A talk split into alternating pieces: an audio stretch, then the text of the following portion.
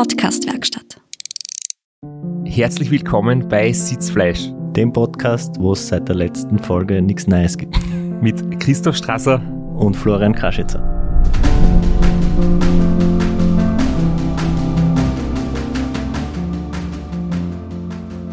Nichts Neues, Aktuelles, aber es gibt wieder sehr viele neue und spannende Themen. Bei uns im Podcast, aber nachdem wir am gleichen Tag aufnehmen wie die letzte Folge, ist dazwischen nichts passiert. Das heißt, wir können direkt ins Gespräch einsteigen mit unserem heutigen Gast. Wir haben jetzt die letzte Folge vor Weihnachten und schließen dort an, wo man das letzte Mal aufgehört hat. Anna Bachmann aus Vorarlberg ist heute wieder bei uns. Wir haben das letzte Mal schon geredet über ihre, sage ich mal, ersten großen Erfahrungen im Langstreckenradsport über Race Around Austria Challenge, Race Around Austria Extreme Distanz. Aber die Anna hat noch viel mehr erlebt und noch viel unterschiedlichere Erfahrungen gesammelt. Und da möchten wir halt weitermachen. Hallo nach Vorarlberg. Hallo und danke, dass ich da euer Weihnachtsgast sein darf. Ja, ist ein besonderer Anlass heute. Ja, danke fürs Bleiben. Und ähm, da würde ich sagen, wir steigen gleich ein, mitten ins Gespräch. Wir haben eben die letzte Folge beendet mit deiner Zielankunft beim Race Around Austria. Und jetzt muss ich einfach ganz provokant fragen, an Ram-Sieger als Coach, das Ra gewonnen, der nächste logische Schritt wäre ja auf der Hand gelegen aber das war nicht dein Weg. Zumindest nicht bis jetzt. Flo, da hast du eh schon alles vorweg gesagt, da ist gar keine Frage mehr offen. ähm, natürlich ist das im Raum gestanden und äh, diese Welle, ja, die lang über das Ra hinausgegangen ist. Ich glaube, die hat großes Potenzial gehabt, um äh, dieses unglaubliche Team und, und äh, mit mir als Athletin, äh, um uns nach Amerika zu bringen, ja. Und ich denke, das wäre ein wunderbares Zeitfenster gewesen, um, um dieses Projekt auch anzugehen und um eine Finanzierung aufzustellen und um das äh, zu verfolgen. Und dennoch habe ich für mich so gesporen, dass ich noch nicht dort bin, ja ich habe so gemerkt, für mich waren diese Erfahrungen, wir haben da über die letzte Nacht gesprochen, ja, und, und die ganze Renndauer ist dann doch noch äh, überschaulich, bedeutend kleiner als äh, in die Kontinentaldurchquerung des nordamerikanischen Kontinents, ja. Und für mich äh, hat sich das bislang noch nicht richtig angefühlt, dieses Projekt äh, anzugehen, ja. Also ich merke so, ich habe diese, diese perfekte Wave gehabt, ja, und, und in dem Moment war ich nicht so weit, um sie weiterreiten, ja auch, wir haben in der letzten Folge gesagt, äh, eine mutige Ansage, auch das wahrscheinlich eine mutige Entscheidung, auch wenn du das selber nicht spürst, aber du sprichst von der Welle, du sprichst vom Team, äh, ist sicher auch nicht einfach gewesen zu sagen, ich fühle mich noch nicht so weit. Nein, es ist, es ist wirklich nicht einfach gewesen. Und es ist halt noch so, ich war am Sonntag, am Samstag in Zürich und, und habe einige vom Team getroffen und wenn wir in der Konstellation zusammenkommen, dann kommt immer die Frage, Anna, wann fahren wir? Ja? Sie sind, sie sind scheinbar alle ready, ja? Aber ist schon wirklich spannend, weil ähm, beim letzten Mal haben wir noch geredet über äh, kleinere Ziele sich zu setzen und damit vielleicht sie Enttäuschungen ersparen äh, und dem gegenüber stehen eben große Ziele, wo man, wo man nichts von seinem Potenzial quasi liegen lässt. Und trotzdem, du bist so selbstbewusst und trotzdem sagst du in einem gewissen Moment, na, ich bin noch nicht so weit für ein möglicherweise nächstes großes oder ganz, ganz großes Ziel, wobei es gibt ja andere große Ziele, die man sich setzen kann. Und ich wollte eigentlich auch schon die Frage stellen, ob du generell so abwechslungsreiche Herausforderungen vielleicht reizvoller findest, als etwas wieder zu machen oder zu wiederholen und, und in kleinen Schritten vielleicht noch zu optimieren, weil möglicherweise könnte man auch sagen, man versucht das Race Around Austria noch einmal zu fahren und äh, vielleicht nur ein paar Minuten oder Stunden schneller zu sein. Für mich ist das ganz eine vielschichtige Frage, ja. Äh, über die ich selber sehr viel nachgedacht habe. Und ich habe in der letzten Folge kurz erzählt von dem, wie das Fahrrad überhaupt zu mir gefunden hat, ja. Und dass ich eigentlich bis heute noch hin und wieder Thema habe, zu mir als Athletin sehen und mich als Athletin zu definieren. Und ich denke, dass das viel mehr ähm, äh, der Grund dafür ist, dass ich so, so ein großes Portfolio an, an, an, an Rennen abdeckt habe bislang. Äh, grundsätzlich bin ich der Typ, äh, der total auf Optimierung steht. Also ich finde das ein unglaublicher Reiz, zum einfach dasselbe wieder tun und einfach die Körner noch besser einzusetzen und aus dem Fehler zu lernen und, und voranzuschreiten. Ja. Und dennoch war das RAA für mich einer, ein Moment, da war einfach so und, und wir haben damals einen Streckenrekord gebrochen und, und in diesem Moment war für mich diese Mission erledigt. Ich denke, jetzt hätte es vielleicht wieder einen anderen Reiz, wie ich sage jetzt mal 19 oder 20. Äh, aber so, so wie wir das, wie wir da kommen sind, 18 und so wie wir gegangen sind, war das für mich so eine runde Geschichte, wo, wo ich jetzt nicht instinktiv oder intuitiv das Gefühl gehabt hätte, äh, das gibt's jetzt nochmals zu tun. Und allgemein denke ich schon, ich denke, das sieht man so ein bisschen an den Zeiten bei mir, wenn man die Supported-Geschichten anschaut, dass ich, dass ich schon ein großes Potenzial habe, mich weiterzuentwickeln und da eigentlich auch schwer dahinter bin, das auch zu tun. Ja. Wir möchten da jetzt auch überhaupt nicht falsch verstanden werden. Ähm, das Ra ist auch standalone für sich selbst ein Event, ein Highlight, ein Lebensziel. Ähm, und es gibt nicht nur dieses eine Rennen und das ist durchaus auch, also das soll nicht missverstanden werden. Mir fehlen jetzt die Worte dazu, aber ich denke, was ich sagen will, kommt ungefähr rüber. Ja, mir fällt es jetzt vielleicht nur in anderen Worten ein. Letztes Mal haben wir uns äh, das Zielinterview angehört und da war das Motto des Race Around Austria We Create Motion. Und ich kann mich erinnern, ganz am Anfang war vom Race Around Austria irgendwie das eigene das eigene Motto, es ist sozusagen das beste Lernrennen fürs Race Across America und das Übungsrennen. Und ich habe das damals auch schon gesagt, dass das überhaupt nicht so ist. Das ist, äh, der Lukas Kienreich ist ja nur das Race Around Austria gefahren und hat es nicht als Weg zum Ram gesehen. Also man kann, wenn man das Ram fahren möchte, ist das Race Around Austria nicht das perfekte Vorbereitungsrennen, aber es ist ja an sich eine großartige Erfahrung. Also ich habe für mich so gedacht, also bei mir war ja das, mir ist ja das zugefallen, ja, auch dieses Projekt. Ich habe da ja in der Vorbereitung nie gedacht, das ist jetzt mein Schritt zum RAM, aber nachdem das alles so wunderbar gelaufen ist, ist das natürlich im Raum gestanden, äh, diesen Schritt auch zu tun und weiterzugehen und, und Richtung RAM zu denken. Aber du hast, du weißt schon, dass es das RAM gibt, oder nicht wie die Alexandra Meixner, der erst dann die Qualifikationssurkunde gekriegt hat und dann sich gedacht hat, hoppala, was ist denn das eigentlich? Das muss ich mal googeln. Ja, da, da bin ich ja in dem Fall ein Schritt voraus, ja.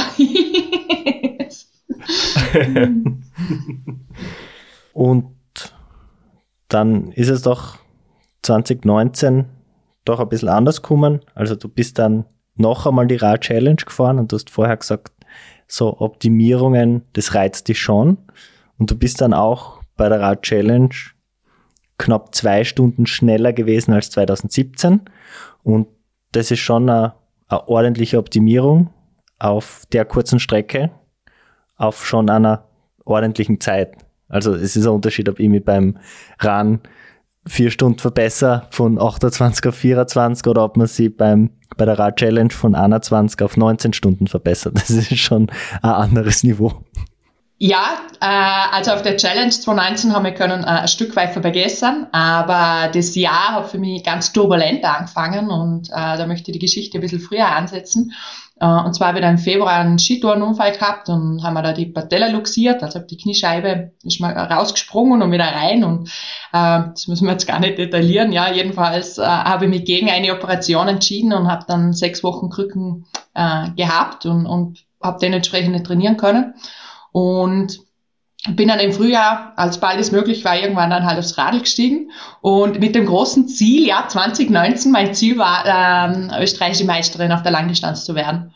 Und ich kann mir da ganz gut erinnern äh, an den Tag oder kurz davor, ja. Und zwar, weil mein Problem war mit diesem Unterfangen, dass die längste Ausfahrt in diesem Jahr war 176 Kilometer davor. Vor Grieskirchen, ja. Und das war für mich, das kann mich sehr gut erinnern am Start, weil ich so gesprochen habe und mir gedacht, ja Gott, jetzt hast du schon einiges erreicht und, und jetzt die Verletzung da ausgesessen und so. Du probierst es jetzt einfach. Und das war so für mich so ein Experiment. Äh, und, und das hat sicher meinen Fahrstil für danach massiv geprägt, weil ich mir da einfach entschieden, ich fahre vom ersten, von, von der ersten Minute einfach äh, wirklich Vollspeed weg. Ja. Und in Grieskirchen ist das damals für mich ganz äh, wunderbar aufgegangen. Ich können da auf 752 Kilometer fahren, Streckenrekord äh, fahren und habe da eben einen Staatsmeistertitel geholt. Und äh, das mit der Vorgeschichte war sehr prägsam für mich. Ja. Und das waren dann natürlich wenn ich, wenn ich da kurz einhaken darf, du hast das jetzt so ähm, dich selbst ein bisschen belächelt, du bist nur 176 Kilometer gefahren als längste Ausfahrt. Äh, scheinbar fährst du sonst wesentlich längere Ausfahrten und es gibt aber sicher Leid, für die 176 Kilometer des, des Jahres Highlight ist und das ist jetzt nicht abwertend gemeint, sondern 176 ist nicht so wenig. Natürlich für einen Sieg beim 24-Stunden-Rennen würde man wahrscheinlich gern mehr machen, aber ich glaube, du warst jetzt sicher in erster Linie froh, dass du die gut erholt hast, oder? Und dass sich dein Knie wieder regeneriert hat, ja. Wieder eingefahren war, ja. Das stimmt absolut, aber das, das finde ich, das ist das Gefährliche an unserem Sport, dass man so ein bisschen äh, die Dimensionen verschiebt und auch verliert. Und das ist schon ein Punkt, äh, da können wir vielleicht später noch drüber sprechen, wo mich, wo mich beim Unsupported dann ganz massiv auch eingeholt hat. Also, dass man so ein bisschen den Bezug auch so äh, auch verlieren kann für das, was, was, was möglich ist und was aber trotzdem doch eine gute Leistung ist eigentlich. Ja. ja.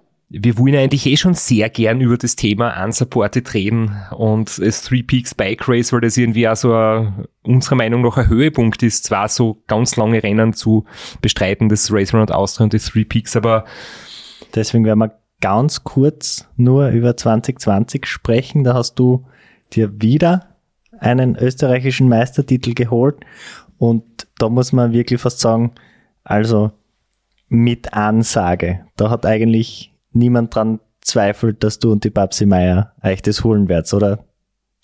Hat es da intern Zweifel gegeben? Äh, hat das nicht groß anzweifelt, aber ich denke, für uns war das ein unglaubliches Erlebnis, dass wir gemeinsam das Rennen haben fahren dürfen, ja. Und für uns war einfach klar, dass wir einfach das Beste aus, aus dem Tag rausholen wollen. Und ähm, das war, das war für mich radsporttechnisch eines, eines der coolsten Events, an dem ich teilnehmen habe können. Und Babsi Meier ist eine ganz eine wunderbare Freundin von mir und sowas gemeinsam erleben zu können, ist natürlich schon äh, ganz eine spezielle Angelegenheit. Mhm habt ihr während dem Rennen auch nichts miteinander reden können, weil jeder ist Vollgas im Einsatz und danach auf Pause und man redet vor dem Start und dann im Zü? Oder war das auf der Challenge bei euch anders? Nein, das war definitiv so wie von dir äh, besprochen und äh, Babs Meier ist doch noch viel spritzigere Fahrerin wie ich und ich denke diese 20 Minuten Intervalle, die wir hauptsächlich gefahren sind, schon ein Stück äh, äh effektiver durchdruckt wie ich, ja. und ähm, dennoch, also wir haben eine, äh, eine tolle Geschichte auch miteinander erlebt und mit dem ganzen Team, das uns da unterstützt hat. Und, und für mich war es eben so ein bisschen ein Ankommen, weil Babs Meier hat mein, ähm, mein Frauenbild ja, von weiblichen Radsportathletinnen äh, sehr massiv geprägt und ich habe früher immer zu ihr hochgeschaut, viele Jahre, ja, und, und äh, es hat sich eine tiefe Freundschaft entwickelt und, und jetzt sind wir einfach auf Augenhöhe da rundum düst und das war für mich nochmal ganz äh, persönlich ganz ein wertvoller, ein wertvolles Highlight. Ja. War sie für dich sozusagen auch die Person, die dich nochmal inspiriert hat, quasi wieder Elite-Rennen zu fahren, wie du es jetzt in der letzten Zeit gemacht hast, mit ihr gemeinsam im äh, Team? Absolut. Ich, ich, ich habe eigentlich für dieses Jahr ich gar nicht geplant, also 2021 äh, Elite-Rennen zu fahren. Und dann ist im Jänner ist der Anruf kam von der Babs und hat gesagt, kann Anna, fahr mit. Dann sage ich, ja, ich bin nicht in Form, ja, das bringt ja nichts. Dann sagt sie, das, das, ist, das ist egal, ja, wir haben ein gutes Team, wir haben eine Freude und, und jeder bringt das, was er kann, ja. Und äh, gibt einen Ruck, ja. Und für das bin ich ja sehr dankbar, weil es ganz, ganz äh, viele schöne Rennen noch waren, auch mit den anderen Girls natürlich. Ich meine, wir sind da als Team gestartet und äh, gerade im Hinblick auf Einzelzeitfahren war das ja für mich doch auch äh, eine gute Geschichte. Oder habe ich können einen Beitrag leisten ja, zum Team, ich muss es so sagen.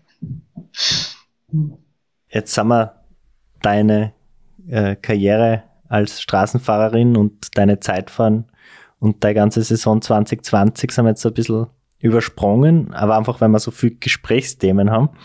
Und wir würden wirklich gern beide, weil wir beide total gespannt sind, über deine 21er Saison mit den Unsupported Rennen sprechen, weil uns das einfach brennend interessiert und vor allem auch der direkte Vergleich zwischen supported und unsupported Ultracycling. Da gibt's nicht viele Menschen auf dem Planeten und vor allem nicht die mit uns in Sitzfleisch drüber reden können, die diese Erfahrung nämlich gemacht haben, beides wirklich gefahren zu sein. Zwei solche Rennen, die sehr ähnlich sind in der Distanz und von den Höhenmetern. Und du hast mir es im Vorfeld schon erzählt, beim Unsupported Rennen Three Peaks, du hast das Race Across Italy im Frühling auch schon unsupported gemacht. Das ist vielleicht noch ein bisschen ähnlicher als, als ähm, die Rennen, die du bisher gekannt hast, weil man nicht so lang unterwegs ist. Du bist mal in, jetzt muss ich kurz nachschauen am Schummelzettel, in circa 36 Stunden äh, warst du im Ziel. Aber wo sich das unsupported dann wahrscheinlich so richtig massiv auswirkt, ist mehrtägig. Und du hast gesagt, du hast das ganz anders vorgestellt, wie es war. Du hast Selbstvertrauen gehabt und es ist dann irgendwie nicht so richtig gelaufen oder zumindest nicht so rund. Ja, genau. ja, Wir ja. sehen dich lachen. Äh, ich muss wirklich äh, schallend lachen, wenn ich darüber nachdenke, mit, mit welchem Mindset, dass ich da in das Projekt reingestartet bin und mit welchen Überzeugungen, ja, und wie sich dann das alles am, am Schluss angefühlt hat, ja, und wie ich da schlussendlich dann dankbar doch in Barcelona angekommen bin. Ähm, da, da war ganz viel Entwicklung dazwischen und, und ähm, die Motivation war für mich quasi nicht vorhanden, ja, Rennen zu fahren im 2020.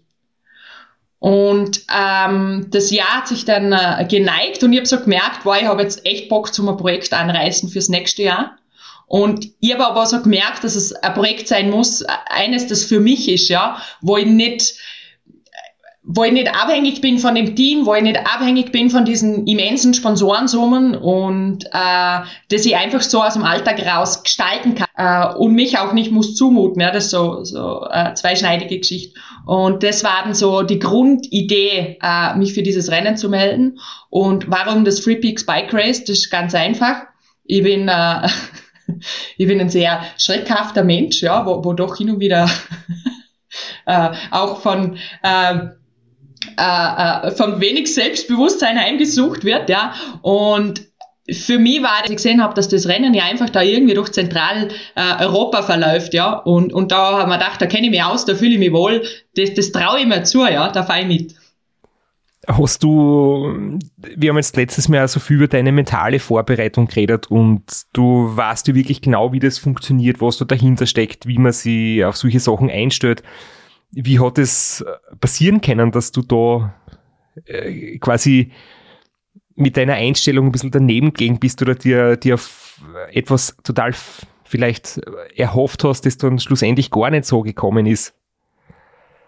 Oder bist du da einfach äh, total unbedarft reingegangen und gesagt, du bereitest dir jetzt gar nicht so richtig drauf vor, du, du lässt einfach das zukommen, so wie es kommen wird?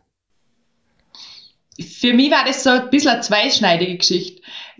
Eine Thema war ganz sicher das, dass ich da total mit einer überhöhten Selbstwirksamkeit rein bin, ja. Also ich habe gemeint, ja, ich habe jetzt wirklich schon was erfahren, Italy, äh, Race Across Italy bewiesen, dass ich gut in Form bin, dass ich, dass ich eine tolle Form habe 2021 und für mich war das so, ja, da stellst du in Wien an den Start und dann wird Radl gefahren, ja. Und in dem Stück, da muss ich sagen, da war ich sicher, also ich, ich würde es wirklich überheblich nennen, wenn ich jetzt drüber nachdenke, was ich für Fehler gemacht habe. Da, da gibt's es, glaube ich, wirklich kein anderes Wort dafür. Und das andere war schon so ein bisschen, was mitgeschwungen hat, und, und das ist schon eine ganz böse Kombi, das muss man dazu sagen, ist schon so, dieses Gefühl, ich habe es vorhanden und ich brauche so ein Projekt für mich, ich will irgendwas machen und, und so ein bisschen, das ist jetzt nicht das richtige Wort, aber so ein bisschen ein Urlaubsvibe habe ich schon dabei gehabt, zum sagen, ja, dass ich mich nicht so recht, das war jetzt irgendwie so, ja, ist es ein Rennen, ist es eine Reise, ja, was ist es dann? Nicht Fisch, nicht Fleisch. Und, und da ist so irgendwie, in der Vorbereitung bin ich da jeden Tag irgendwie so mit ein bisschen einer anderen Haltung an die Geschichte rangegangen. Und, und, und, und ähm, habe mich sicher nicht in dieser Intensität, also mental nicht auf das Rennen einlassen, wie ich das bei anderen Rennen davor gemacht habe. Ähm, ich kann gar nicht sagen, warum nicht, aber das war in dem Moment einfach nicht so, ja. Das muss ich sagen. Und, und so war so, ich bin noch recht schlecht in das Rennen reingestartet, dazu mal angefangen. Also, sag mal, bis zum ersten Checkpoint ist ja ein Teil gewesen, war die, zeitmäßig war ich noch die erste Frau am ersten Checkpoint. Und für mich war das aber so, nach 80 Kilometern habe ich schon die ersten Zustände gehabt, gell? ähm, Genau, und, und also das noch zur Vorbereitung, wir kommen später gleich aufs Rennen zu sprechen. Ähm, ich muss sagen, dass ich dass mir das, dass dieses mentale Modell für dieses Rennen, das hat mir definitiv gefehlt. Und ich denke, also gerade was ich, ich habe, und für mich war, äh, was ich fahren, weil ich ein unglaublich tolles äh, Team gehabt habe, das ist ein Coach im Hintergrund, der mir da mit dem ganzen Prozesswissen auch versorgt hat. Und da ist jetzt, das war jetzt eine, eine Herausforderung, dieses, die Vorbereitung von dem Free Peak Bike Race, das bei mir relativ auf, auf grüner Wiese stattgefunden hat. Ähm, wie gesagt, mein damaliger Lebenspartner ist einmal äh, da, da nach äh, vor, vor, vor Belgien in die Türkei geradelt im Rahmen vom, vom Transcontinental Bike Race. Und er hat mich damals auch die Skills gelernt, ja, wie, wie bleibt man grundsätzlich eine Route, äh, wie geht man mit dem Navigationsgerät um, da gibt's, das sind ja alles Wissenschaften und da hat jeder so seine eigenen äh, Vorgehensweisen, aber die Beziehung war ja zu dem Punkt auch schon aus und ich war alleine und habe gedacht, ja, ja, das geht alles und ich habe dann das einfach so, so schleifen lassen, würde ich jetzt mal sagen. Also ich merke so, ich, ich habe einfach nicht diesen Ernst in dieses Projekt reingelegt, dass es definitiv verdient hätte. Wie war es zum Beispiel mit, mit der Ausrüstung? Hast du einen Schlafsack einpackt und ein paar Sachen in die Taschen gesteckt und bist gefahren oder hast du da monatelang dran gefeilt? Weil ich denke, an der körperlichen Fitness wird es am wenigsten ähm, gescheitert sein, jetzt unter Anführungszeichen. Das war sicher das kleinste Thema, weil du weißt du selber schon, wie gut du drauf bist, das haben wir alle gewusst. Aber was hat's dann so schwierig gemacht? War es das Logistische, die Verpflegung, die Ernährung, äh, die Ausrüstung? Hast du viel zu viel mitgehabt oder viel zu wenig mitgehabt? Also zur, zur Vorbereitung, was ich oft gemacht habe in meinem Leben ist Bikepacking, äh, bin ich gegangen, ja, aber ich habe nie im Freien übernachtet. Das war immer nur von, also ich bin immer von Unterkunft zu Unterkunft gefahren und das in verschiedenen Konstellationen, verschiedenste Setup. Und so war auch mein Setup. Also so habe äh, ich habe natürlich äh, unendlich viel Winforce in all meinen Taschen dabei gehabt und äh, das werde ich wieder tun, weil ich immer der Meinung bin, eine gescheite Eiweißversorgung, die braucht, die braucht die Fahrerin, ja. Und ähm, ein bisschen reduzieren muss ich, muss ich nächstes Jahr bestimmt, weil äh, ähm, ich bin dieses Jahr ohne Schlafsack und ohne Isomatte losgefahren und ich würde das gar nicht als Planungsfehler äh, benennen, sondern der Punkt war einfach der, das Rennen. Und für mich war das unvorstellbar, dass ich als Frau alleine da in der Gegend herumfahre und irgendwo wie hier. Also diese Vorstellung, die hat nicht existiert in meinem Kopf. Ja? Also ich hätte mir das niemals zugetraut, dass ich mit dem Schlafsack losfahre, weil den hätte ich nicht braucht, ja, so, so in meiner, in meiner Vorstellung, weil ich hätte den Mut nie gehabt, um irgendwo aufs Feld liegen oder, oder irgendwo, wo, wo eine Nacht neben dem Brunnen zu verbringen oder sonst irgendwas, ja. Und dann war die Strategie, also mit diesem, mit diesem mit diesem, mit diesem klaren Entscheid äh, war die Strategie natürlich gesetzt, die war festgemeißelt. Ja? Über die habe ich nicht mal hinterfragt. Da hab ich, ich habe keine Sekunde darüber nachgedacht, ob das nicht, ob das gut ist oder schlecht. Ja. Und da kann ich nur äh, Mike Tyson zitieren. Jeder hat einen Plan, bis er Faust ins Gesicht kriegt. Und du hast im, im Vorbereitungsmail im Schraps dann auch geschickt, dass du dann doch bivakiert hast und das an unter anderem einen ganz speziellen Berg, der schon ein bisschen Radsportgeschichte hat und jetzt um eine Geschichte dann reicher ist. Zwar habe ich da die Nacht am Col de Tourmalet verbracht, das war meine zweitletzte Nacht im Rennen. Und bis dahin ist natürlich schon viel passiert und, und meine Einstellung zu den Dingen hat sich ja von Stunde zu Stunde verändert. Und es war relativ klar, dass, äh, dass eben mit diesem sehr unflexiblen Ansatz, den ich da gewählt habe, dass das nicht vorwärts geht. Und ähm, da, da, ist schon, da ist schon viel passiert gewesen. Ich getroffen am Morgen von dem Tag, ähm, die 143, ja, äh, die 123, äh, und wir haben ausgemacht, wenn wir uns nochmal sehen, ja, dann fahren wir von, von, von Lourdes in der Nacht auf den Col de Tourmalet, ja. Und so wie es denn das, äh, wie sich das ergeben hat, da war das so. Und dann bin ich mit diesem Franzosen da den Col de Tourmalet hochgestrampelt, ja. Äh, ich glaube, der Plan war eigentlich der, dass wir gesagt haben, ja, wir fahren ab irgendwo, weil er auch gewusst, dass ich keine Ausrüstung habe, äh, dass man dann irgendwo übernachtet, wo es ein bisschen wärmer ist. Das würde ja dann schon gehen. Und wir sind dann eben immer langsamer geworden am Berg rauf und dann habe ich mir schon so überlegt, ja, was tun wir? Ich bin da irgendwo ja, in Frankreich rum und dann sind wir da zusammen hoch und wo wir oben waren, hat er mir dann erklärt, ja, er sei zu müde zum Weiterfahren, er würde jetzt da am, am Top oben wo evakuieren, oder? Und dann habe ich das so mal für mich reflektiert und für mich war ganz klar, nein, ich fahre weiter, weil ich weiß, ich kann in der Nacht Radl fahren und da friere ich nicht. Ja. Das ist so ganz einfach, ich hatte eben 10 Grad gehabt.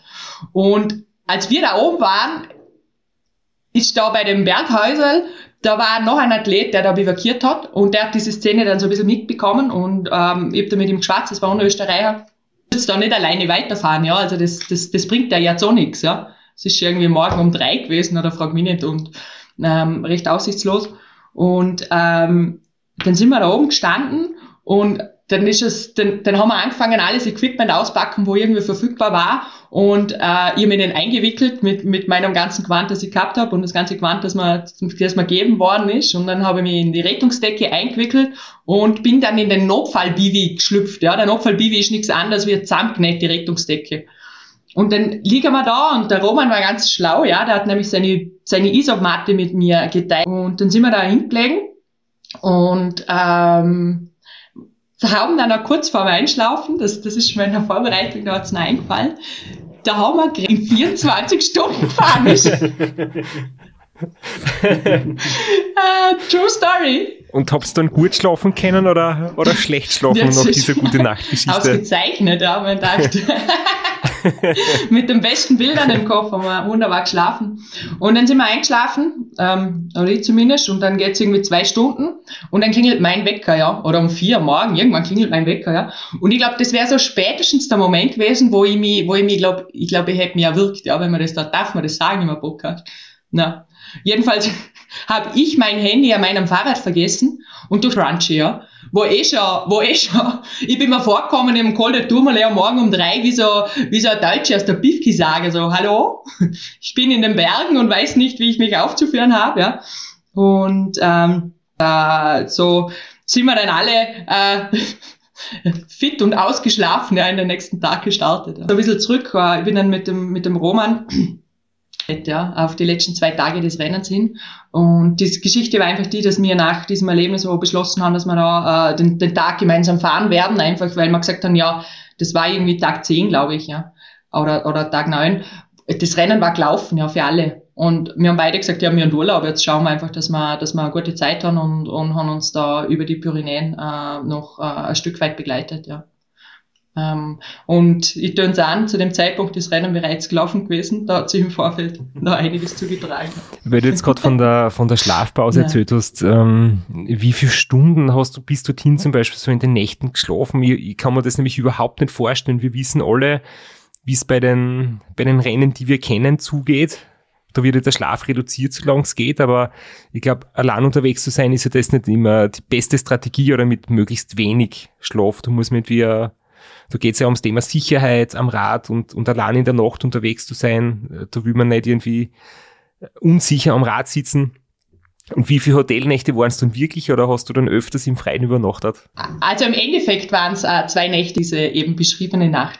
Und ganz allgemein ist es natürlich so, dass man sich da äh, andere Strategie zurechtlegt, was das Schlafen angeht. Ich habe schon angetönt, dass ich äh, gar keinen Schlafsack dabei gehabt habe, was aber im Umkehrschluss so einfach heißt, dass ich mir dadurch unglaublich viel Flexibilität rausgenommen habe. Für mich war das voll äh, der Struggle, ja, es war sehr äh, mit Mühen verbunden, jeden Abend ein Zimmer zu finden, weil in den wenigsten Fällen trifft man irgendwo auf eine 24-Stunden-Rezeption. Und das heißt immer, dass, dass ich so zwischen 6 und 8 Uhr Pause gemacht habe und unglaublich viel Zeit am Handy verbracht habe, um mir irgendwie mal ein Bett zu organisieren, ähm, das dann meistens an irgendwelchen Stadtrenten völlig überteuert war und ähm, zu, einer, zu einer sehr großen ähm, Ineffizienz einfach beigetragen hat.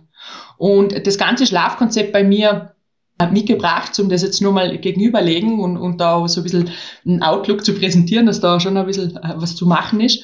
Äh, beim RAA 2018 war ich 109 Stunden am Weg und davon bin ich 96 Stunden gefahren. Das ist so, das ist eine Auslastung von 88 Prozent, wo ich irgendwie in der Gegend rumgestanden bin oder ein bisschen geschlafen habe. Aber geschlafen habe ich richtig.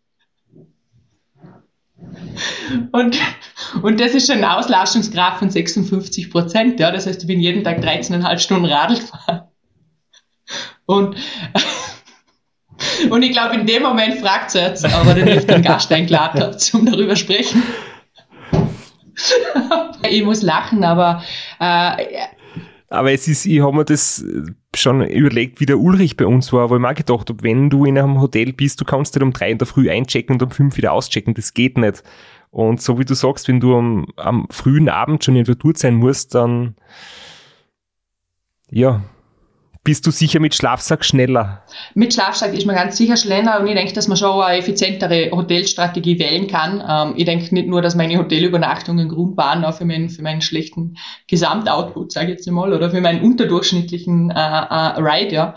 Äh, aber da ist etwas, was da eigentlich ganz grob mit reinspielt, ist, ist einfach eben dieses mentale Modell von dem Rennen und das hat mir total gefällt, ja. Also für mich war so, und, und ich habe lange jetzt in der Vorbereitung für diesen Podcast nochmal darüber nachgedacht und, und, und habe mir so gefragt, ja, wo, wo war denn der Wurm wirklich? Ja? Also wo, wo, wo, wo hakt's denn eigentlich voll? Und das war wirklich das, dass, dass diese Mischung von dem, dass ich eigentlich für mich selber verantwortlich bin und das Ganze noch so ein bisschen einen Reiseaspekt hat, weil es ja schon ja, mehrere Länder durchqueren ist schon noch dieses alleine am Weg sein. Ähm, ähm, und trotzdem diese Vorstellung aufrechtzuerhalten, dass man sich in einer Rennsituation befindet, ja, und, und hier den Fokus aufrechtzuerhalten, um einfach, um einfach vorwärts zu fahren, ja, ich sag's mal so, äh, das war für mich so eine, eine graue Substanz, ja, ich habe das nicht zusammengebracht. Ja, und ich habe das total spannend gefunden, auch zum Ulrich lauschen, nicht nur, weil das so eine wunderbare Erzählstimme hat, ja, aber einfach zum diesen Determinismus raushören, wie er, wie er dieses Rennen gefahren ist, ja. Und ich habe einfach so gemerkt, ich kenne das Gefühl, ich kenne das wirklich, ja, aber nicht vom Unsupported. Ja, ich habe das, ich habe das, ich habe das, ich, für mich ist das klar, wenn, wenn ich supported fahre, das kann man schon ein bisschen zu einem Unterschied noch, das ist ein Thema zum Ansprechen. Für mich war so, als Athletin von einem Supported Race, da bin ich einfach völlig fokussiert und zum Zusammenfassen, ich bin total unflexibel, ja. Ich fahre mein Fahrrad und ich bin da zum Treten und, und, und der Rest wird von meinem wunderbaren Team abgenommen, ja. Die unterhalten mich, die füttern mich, ja, die, die sagen mir, wo ich hinfahren muss, ja. Und wenn das Wetter schlecht ist, sind sie mir an. Und wenn ich eine schlechte Laune habe, sagen sie mir, dass ich, dass ich, dass ich doch äh, einen guten Tag habe, ja? dass ich mich wieder fokussieren soll. Und da ist eigentlich der Job einfach der, zu treten. Und wenn man so ganz alleine am Weg ist, fällt mir zumindest, also mir fällt es viel, viel schwerer, zum, zum, zum diese, zum diese Race-Haptik aufrechtzuerhalten. Und was auch viel schwieriger war für mich, ist eben mit diesen ähm, schwierigen Situationen, die im Rennen passieren, ja, also man muss ja den ganzen Tag Entscheidungen treffen und, und es sind ähm, oft auch schlechte bei mir dabei gewesen, also was die Routenwahl angeht und und und und. Und für mich war es äh, eine große Herausforderung, um mich aus diesen äh, mentalen Tiefpunkten äh, wieder herauszubringen. Ja. Das, das Thema war für mich ganz äh, ein neues. Ähm, weil ich das, ich sage jetzt einmal, in diesem kontrollierten Zustand, ja, wenn man das so sagen darf, von, von einem supporteten Rennen, ist diese Herausforderung ganz auf einer anderen Ebene anzutreffen. Ja. ja. Und für mich, äh, diesen Monolog da jetzt ein bisschen abzu, abzukürzen, na, kürzer, lassen wir, wir dann weg. Punkt. wir wollten da eh schon ins Wort fallen, aber es ist gerade so spannend zum Zuhören. Also bitte, bitte erzähl weiter.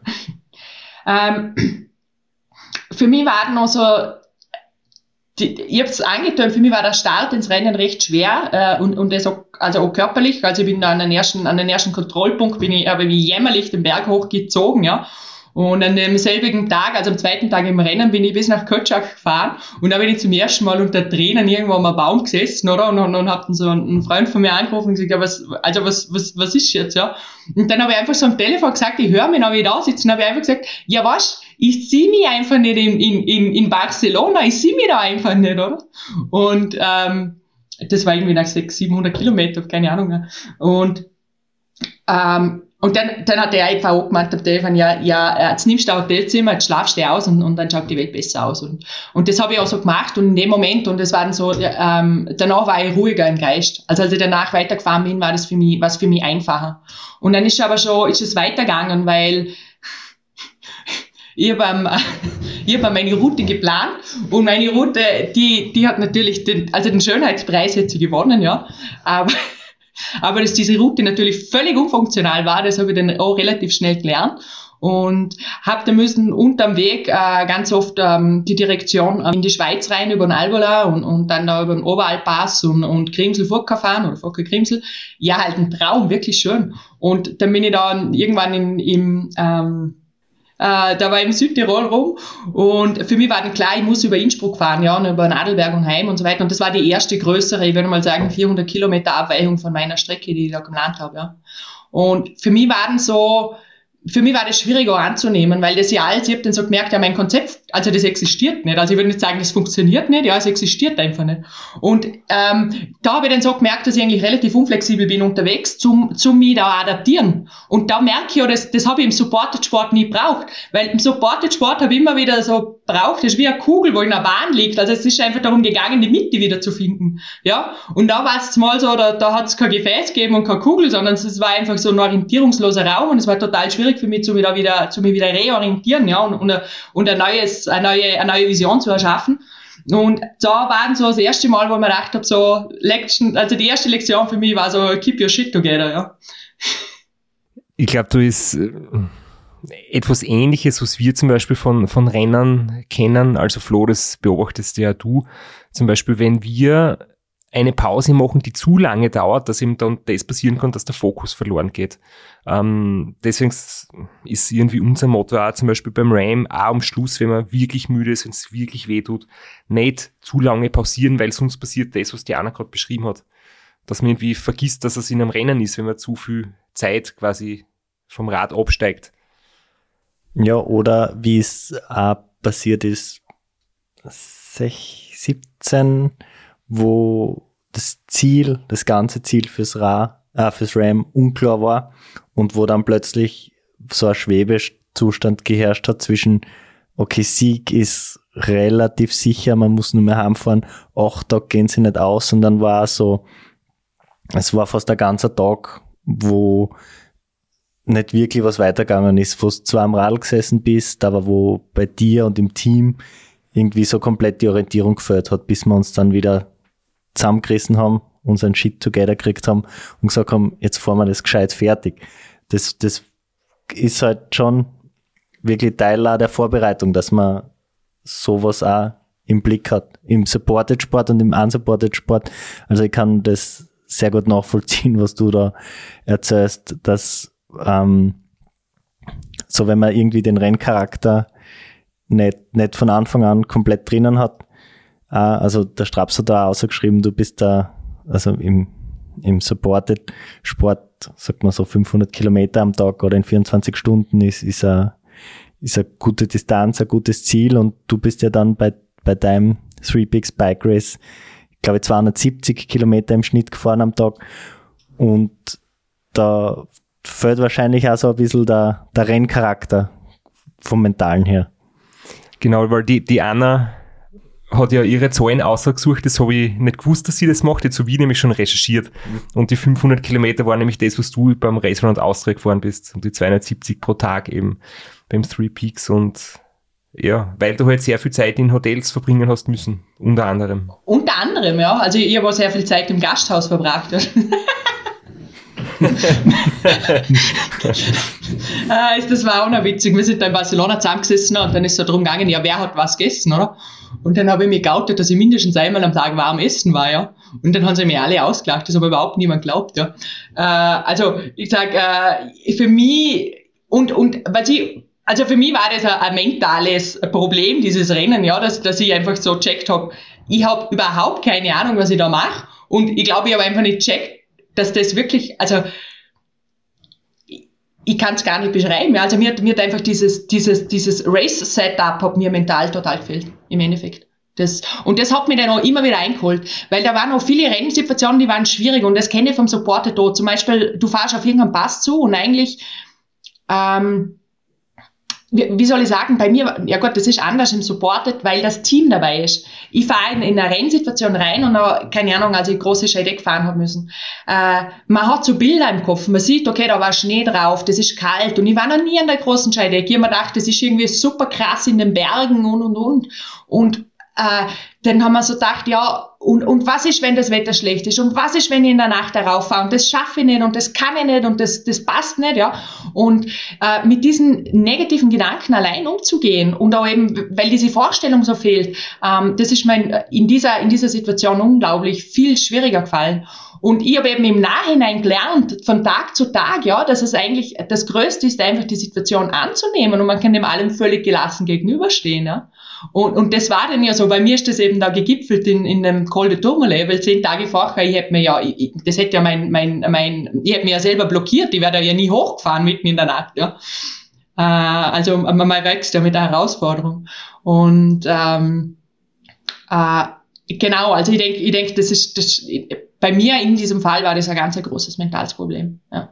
Wenn jetzt nochmal eine Brücke zu meinen Erfahrungen schlagen darf, eins, ein ganz großes Kapital von mir ist einfach ein gut eingespieltes Team und einfach auch die Stimmung, denn es geht jetzt dann gar nicht darum, dass das Begleitauto hinter dir fährt und dich in der Nacht vor dem Verkehr schützt, dass du permanent was zum Essen kriegst, dass du, dass du im Falle einer Panne sofort eine Versorgung hast, sondern es geht einfach auch um die Stimmung.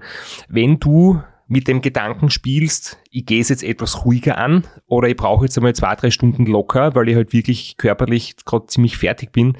Ähm, du hast irgendwie das Gefühl, du ziehst dein Team mit runter oder du enttäuscht jemanden oder, oder irgendwie jeder gibt sein Bestes und nur du bist jetzt der, was Schwäche sagt, das will man nicht. Da, da gibt man einfach gegenseitig irgendwie einen ähm, guten Spirit weiter. Wenn die anderen sich einsetzen, willst du die auch wieder einsetzen. Und wenn du jetzt völlig allein unterwegs bist, stell immer das auch so vor, es ist dann völlig egal, ob du einmal eine Schwächephase zulässt.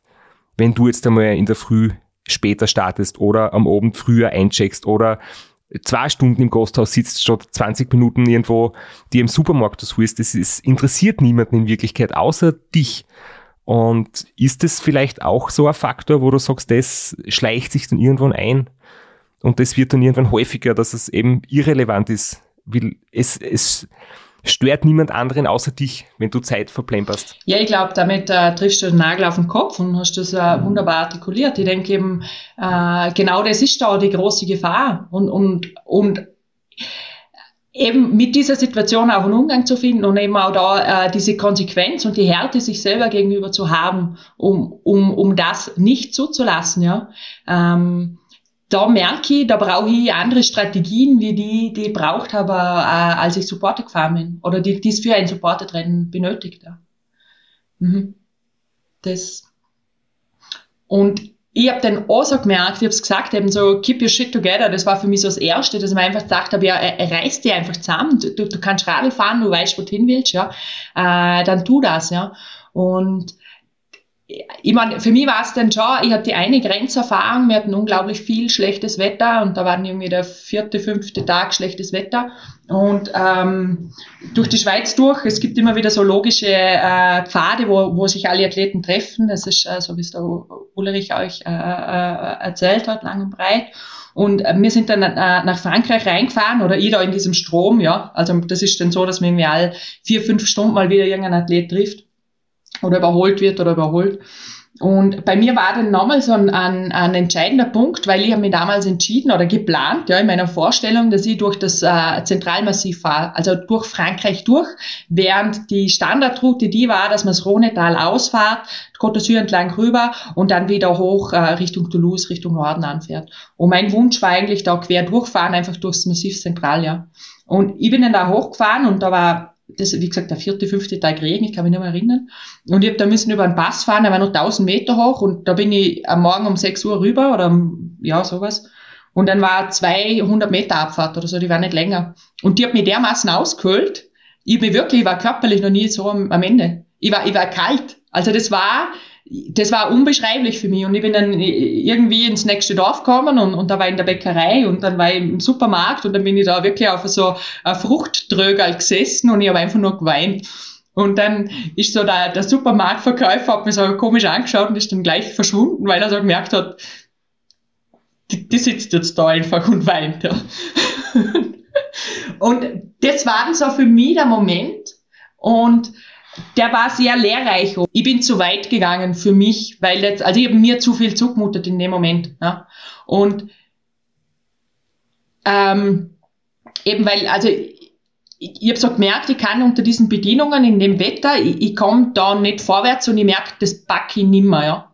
Und ähm, ich habe das damals so aufgelöst, ich habe äh, einen guten Kollegen angerufen und, und, und habe dann Strategien durchgesprochen und eine war einfach äh, ausschlafen, irgendwo Hotel suchen wieder schlafen gehen durchfahren, also hart sein, ja, oder eben wieder zurück in dieses Rhonetal fahren und mit dem schönen Wetter halt miteinander mitfahren, ja. Und ich habe so gemerkt, weiterfahren kommt für mich eben nicht in, in, Frage. Und das war für mich ein großes Learning, da komme ich gleich nochmal zurück drauf. Mich auszuschlafen, haben wir gedacht, das bringt nichts, es ist morgen um sieben, ich brauche jetzt kein Hotel nehmen, ja. Und dann habe ich gesagt, okay, ich fahre zurück ins Rhonetal. Und dann bin ich einfach den ganzen Weg zurückgefahren und, und habe hab dann insgesamt, als ich wieder im Rhonetal war, sind halt zehn Stunden vergangen gewesen. Ja. Äh, und für mich war das aber ein entscheidender Moment, was ich da gelernt habe, und der war einfach der, dass ich so oh, das Bewusstsein gehabt habe, dass ich auch äh, meinen Stopppunkt kenne, ja. Also ich habe so gewusst in dem Moment, dass es, dass es für mich, dass es jetzt dysfunktional wird, wenn ich weiterfahren werde. Und das ist ganz witzig, ja. Äh, das hat mir meine Mutter immer vorgeworfen. Die hat immer gesagt, ich würde mich, ich würde mich kaputt machen in dem Sport. Die haben ja da, die hat das niemals unterstützt, was ich da gemacht habe. Die letzten fünf Jahre hat die ganz große Mühen gehabt immer mit dem. Und ähm, für mich war das dann schon dieser Moment, wo, wo, wo, wo das einfach klar war, wo ich sagen muss, äh, und sie hat nicht recht gehabt, ja. Es gibt einen Punkt, wo einfach, wo einfach ein logisches Ende da ist. Ja.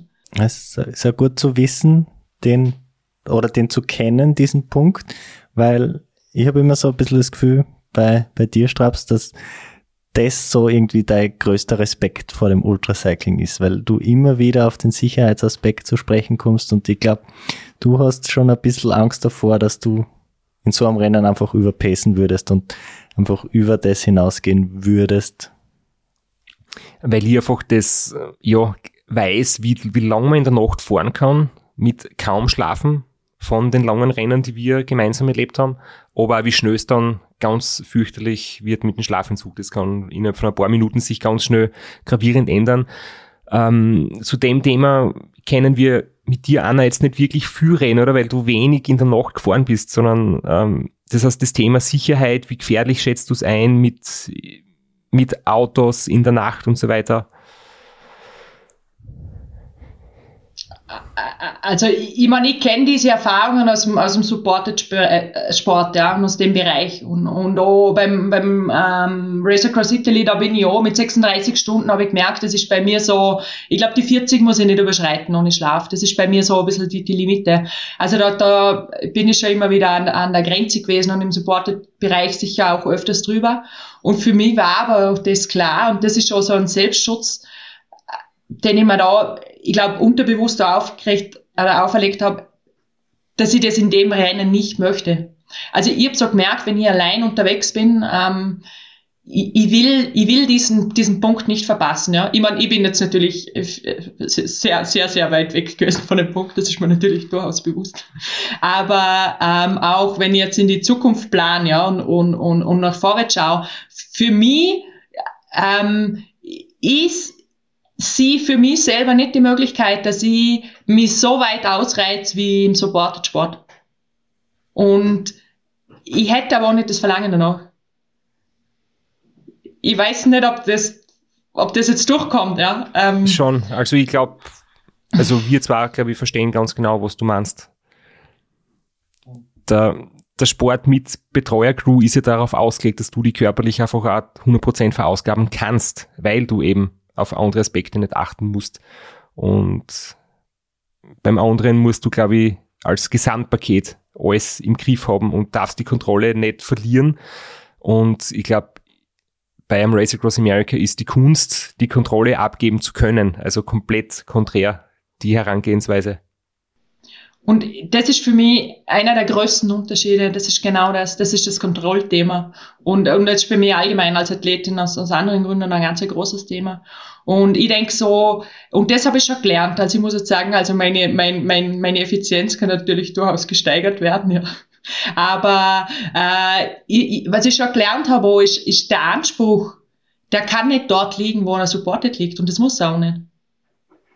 Also das, das merke ich schon. Also das ich merke ich aber unglaubliches Potenzial zu mir, zu mir da noch verbessern, aber ich merke, wenn's, wenn wir überschreiten, äh, dann werde ich nicht die Beste sein und das ist dann für mich, und das ist dann für mich auch kein Verlieren. Ja? Also es wäre für mich nie, das ist für mich okay, weil ich einfach so, weil ich so für mich merke, es gibt eine Schwelle, da kann ich hin, aber ich kann nicht drüber. Ja. Du hast jetzt absolut schöne und inspirierende Geschichten jetzt irgendwie auch zum Schluss sogar zusammengefasst. Also super Einblicke gegeben in das, was man da erwartet oder was man erleben kann und auch das Fazit, was, man, was du für dich draus ziehst. Absolut cool und da will man jetzt gar nicht mehr so viel darauf herumreiten, weil besser kann man es eigentlich gar nicht mehr sagen, wie du es gesagt hast. Wir haben jetzt einfach nur ein paar so kurze Fragen, um das Thema so ein bisschen abzurunden an dich. Und zwar, wenn jetzt jemand von Unsupported Rennen kommt und äh, Supported Rennen fahren möchte, wie ein Race Around Austria zum Beispiel, äh, was würdest du dem mitgeben als Tipp? Ähm, was definitiv eben eine andere Haltung ist, ist äh, das Team, ja. Es braucht ein unglaublich tolles Team, wenn man, wenn man im Supported Sport erfolgreich sein will. Und ähm, wir es vorher kurz angetönt, das ist einfach auch das, die Bereitschaft dazu, Verantwortung abzugeben. Und ich denke, das ist das Größte, äh, was man lassen muss als, als unsupported, wenn man, wenn man auf die Strecke kommt, ja. Also wenn man hinter das Pacecar kommt, ja. Und dass man eben, dass es weniger um die Flexibilität als vielmehr um den Fokus geht. Ja und in die andere Richtung mit der Gefahr, dass wir uns wiederholen, weil wir vielleicht eh schon wirklich vieles besprochen haben, aber jetzt nochmal kurz und bündig. Jemand, der von am Racer und Austria kommt und auf ein unsupported Rennen umsteigt, was kann man dem mitgeben? Ich denke, ganz ein großes Thema, das, also das, das, das ich teuer zu bezahlen hat, ist das Thema Routenwahl, ja. Also sich wirklich ausgehen und sehr intensiv mit der, mit der Routenwahl aus, äh, äh, zu beschäftigen im Vorfeld von dem Rennen und eben auch äh, darauf einzu, äh, also eingestellt zu sein, ja, dass jeder Tag ganz viele Sachen bringt, ja, die wirklich unvorhersehbar sind, ja. Das gibt's im Supported auch, aber im Unsupported ist wirklich so, dass dass der Tag sich ganz anders ausgestaltet. Und ähm, vielleicht auch einfach, ich würde jedem vorbereiten, ähm, im Vorfeld abzuklären, was geht für einen und was nicht. Also wie will ich meine Nächte verbringen? Ist für mich okay zum, zum irgendwo wild campieren oder ist es das nicht? Kann ich das oder kann ich es nicht? Und das sind alles wunderbare Sachen, die man, die man im Vorfeld klären kann. Ja, also das äh, kann man vorm Rennen äh, sich mal die Frage stellen, ja, was da geht und was nicht. Und dann fragen wir jetzt noch die gleichen Fragen, die wir den Ulrich auch gefragt haben, damit wir so ein bisschen an, auch einen Vergleich hören. Ähm, was, was ist das Schönste am Unsupported und was ist das Schwierigste am Unsupported? Der Excitement. Das ist anders wie beim Supported, weil da weiß man irgendwie doch, was nach dem nächsten Berg kommt. Ja? Und wenn man unsupported am Weg ist, dann ist alles ist so, ist, ist richtig aufregend, ja. Und ich habe so das Gefühl, bei mir war das so, hat sich das dann so eine kindliche Freude einfach gezeigt, weil man ist völlig weg aus dem Alltag, natürlich, und aber so, was die nächsten Stunden bringen, das weiß man nicht. Und man ist einfach neugierig darauf, wie das weitergeht. Und das finde ich unglaublich, unglaublich schöne Erfahrung, ja. Und das Schwierigste. Der Forrest Gump würde sagen, unsupported fahren ist wie eine Schachtel Pralinen. Man weiß nie, was man bekommt, oder? So ist es. So ja. ist es. Äh, das ist ganz wunderbar. Und äh, das Schwierigste für mich war, und das habe ich jetzt angetönt, das ist einfach das Troubleshooting. Und, und das einfach zum einen wirklich, also infrastrukturell, indem dass ich sage, okay, ich habe eine gescheite Route und wenn ich keine gescheite Route habe, dann kann ich mir eine unterm Weg bauen, ja. Und aber zum anderen noch ganz massiv mental, dass ich sage, okay, wie hole ich mich zurück äh, in einem Moment, wo man schlecht geht? Das darf man schlecht gehen und man kann das so zulassen, aber was sind meine Strategien, wie komme ich da wieder weg? Ja? Also wie, wie komme ich wieder in den Flow, wie komme ich in den Fluss? Ja? Und, und eben Troubleshooting, würde ich sagen, ist, ist, ist die größte Schwierigkeit. Und wenn wir jetzt das äh, nochmal umdrehen, also was ist für dich das Schönste ähm, Ultracycling mit Begleitteam und was ist da das Schwierigste? Ähm, das Schönste ist für mich vielschichtig, da gibt's ganz viele Sachen. Das aller, Allerschönste ist äh, dieses Teamerlebnis, ja. Ich habe das in Italien gemerkt, da bin ich zum ersten Mal ohne Team gefahren und da auf der Bühne zu stehen, ja, und ein Rennen gewonnen zu haben. Und man ist alleine, ja. Also das ist wirklich ein bisschen eine üble Geschichte, das muss ich sagen, ist eine traurige Sache. oh. Wenigstens hast nicht deinen Pokal mit deinem Multitool noch zerlegen müssen, weil du das nicht in den Rucksack eingebracht hast. Und ich weiß nicht, hast du dort ein Lebkuchenherz gekriegt von irgendwem? Nein. Nein, oje.